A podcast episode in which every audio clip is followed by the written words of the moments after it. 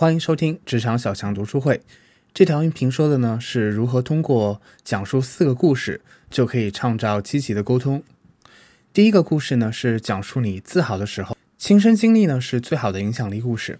在你人生的某个时间呢，你做了对的事情，你知道这件事情呢非常的不容易，但是呢你顶住了所有的外部的压力，选择做对的事情，最后呢取得了不错的结果。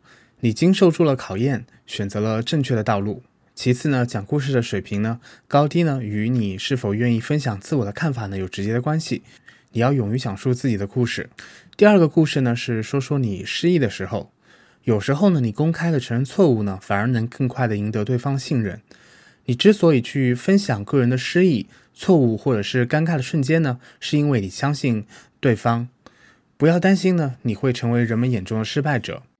一般来说呢，成功的人士啊，往往都有着失败的经历。这种故事奏效的原因在于说，通过你讲述的方式以及你的语气，人们能够看出你对自我失败的看法。这样呢，可以显示出你克服困难和积极改变的努力。同时呢，你还可以分享一个关于你的良师益友的故事，讲一个故事，以表达对你的良师或者是你的益友的欣赏或是感恩。这不仅呢向对方宣扬了这类品质或是目标，同时呢也向对方呢显示出你懂得谦卑以及感恩。最后呢是你可以从一本书、一部电影或者是一件新闻报道中获得灵感。事实上呢，你可以在每天的阅读中，或者是在看影视剧作品、报刊文章或者是其他的媒体中呢，找到无数可以证明自己观点的故事。